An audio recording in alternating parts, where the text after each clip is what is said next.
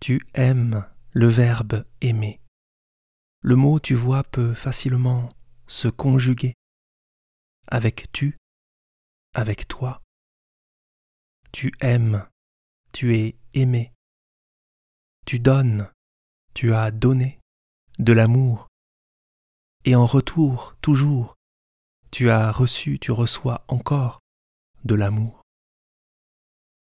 Tu donnes et tu reçois. Tu reçois et tu donnes. Dans ce seul mot, il y a des je, des tu, des il et elle qui t'ont aimé, qui t'aiment. Tu les as aimés, tu les aimes. Tu aimes le verbe aimer. Il te renoue à tes amours, des plus présentes aux plus petites, des plus visibles aux invisibles, toutes tes amours sont là. Elles tiennent toutes à toi.